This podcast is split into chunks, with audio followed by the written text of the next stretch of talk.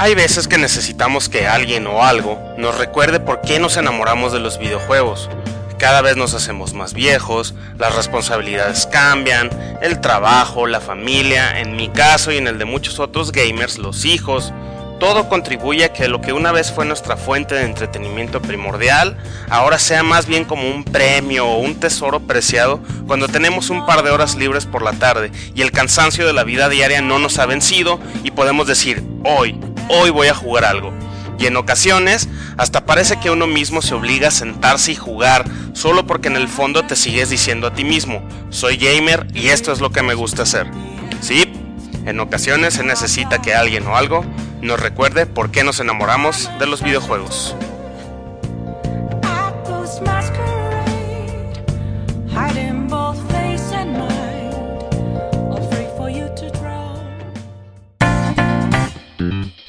Es aquí amigos donde les quiero hablar de Persona 5, el mejor juego que he jugado desde mediados de la década pasada, cuando aún estaba en universidad y podía pasar días encerrado frente al televisor sin ninguna otra compañía más que comida chatarra y bebidas gaseosas.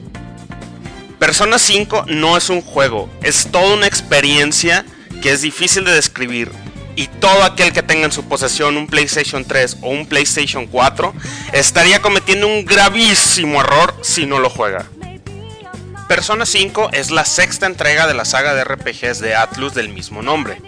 ¿Por qué la sexta si claramente en su nombre dice que es el quinto juego? Bueno, pues hay que recordar que Persona 2 se dividió en dos partes que contaban la historia completa. Y a su vez, la saga Persona es un spin-off de la otra serie principal de RPGs de Atlus, Shin Megami Tensei.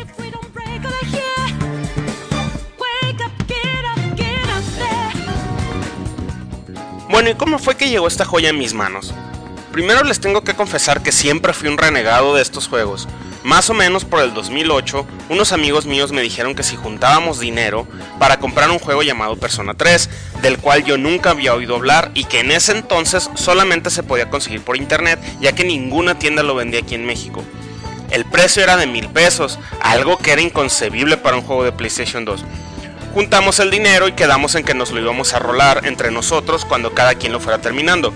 Cuando llegó mi turno, lo puse, vi el intro del juego e inmediatamente lo quité y nunca más lo volví a poner, al grado de que terminé regresándoselo a uno de ellos, el cual puso una cara de incredulidad ya que según él era un juego muy bueno y muy diferente, sin embargo esto no fue lo suficiente para convencerme. Después llegó el 2013 y recibí de regalo de despedida de mi trabajo un PlayStation Vita, ya que me iba del país por un año al extranjero y al no poderme llevar mis consolas, un PlayStation Vita era justo lo que necesitaba. Así que me puse a ver cuáles eran los juegos con mayor calificación para este aparato y oh sorpresa, había algo llamado Persona 4 de Golden, con calificación prácticamente perfecta y como no tenía nada que perder, decidí comprarlo y fue mi compañero durante ese viaje. He de confesar que si bien el juego me gustó y lo terminé, no me enamoré de él como aparentemente todos los que lo han jugado lo han hecho. Por cierto, si quieren saber más sobre Persona 4, los invito a escuchar el episodio express que Armando hizo hace ya un par de meses de este juego. En fin, llegamos a Persona 5, el cual salió en abril de este año. De manera insistente, nuestro querido tío chino de aquí del podcast me convenció de jugarlo y hasta me lo prestó. Lo tuve en el armario por unos dos meses sin tocarlo, hasta que un buen día dije, está bien, vamos a calarlo. Oh Dios mío, no tenía idea de lo que me esperaba. Persona 5 es un juego como ningún otro que hayas jugado, te lo aseguro. Bueno, a menos que hayas jugado Persona 3 o 4, entonces Persona 5 es mucho como esos juegos. Pero para los que no saben ni de qué estoy hablando, la cosa está más o menos así. Persona 5 es un RPG diagonal simulador social y es tan raro como se escucha. Cuando piensas en un RPG, normalmente piensas en héroes fantásticos, villanos que quieren dominar el mundo, mundos enormes, dragones, tal vez algo de steampunk o cosas por el estilo. Pero en este caso, nada de eso está presente.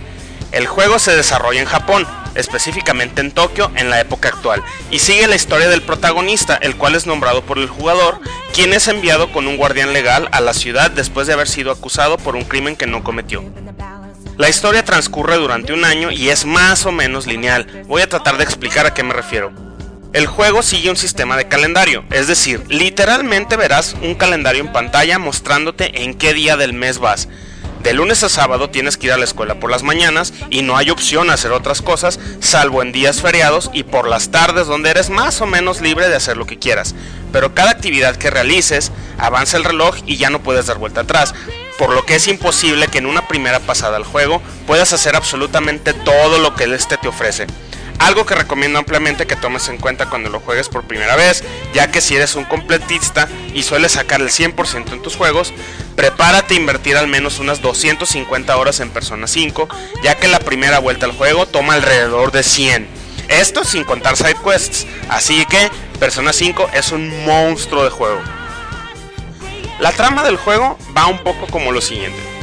Cuando el protagonista es enviado a Tokio, es inscrito para el año escolar en la preparatoria ficticia de Shujin, y es aquí donde conoce a Anta Kamaki y a Ryuji Sakamoto, los primeros amigos con los que forma un lazo especial, ya que a los tres les aparece en su teléfono celular una extraña app que les permite viajar a una dimensión alterna conocida como el metaverso, es aquí donde se manifiestan los deseos distorsionados de las personas en forma de sombras, las cuales a su vez habitan en palacios gobernados por un amo, quien en el mundo real es por lo general alguien que tiene un corazón retorcido y que no aporta nada bueno a la sociedad.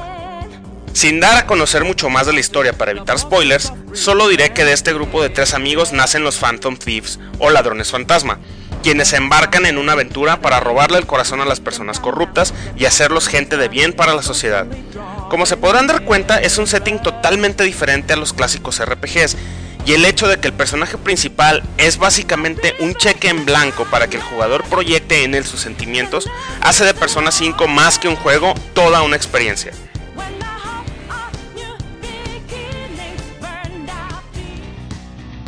En la parte de exploración de calabozos, el juego es un RPG tradicional de peleas por turnos y obviamente tiene habilidades elementales de fuego, hielo, electricidad y otros elementos que tienes que explotar para poder sacar ventaja a los enemigos e ir avanzando hasta llegar al jefe para así poder avanzar al siguiente calabozo. Esto no es nada fuera de lo normal, es en realidad en la parte de simulador social donde el juego realmente brilla. Cuando no estás explorando el metaverso, estás jugando el rol de un adolescente preparatoriano común y corriente. Puedes elegir entre un sinfín de actividades para pasar las tardes como lo son ir a las cajas de bateo, ir al cine, ir al café, jugar videojuegos en tu cuarto, incluso estudiar para tus exámenes.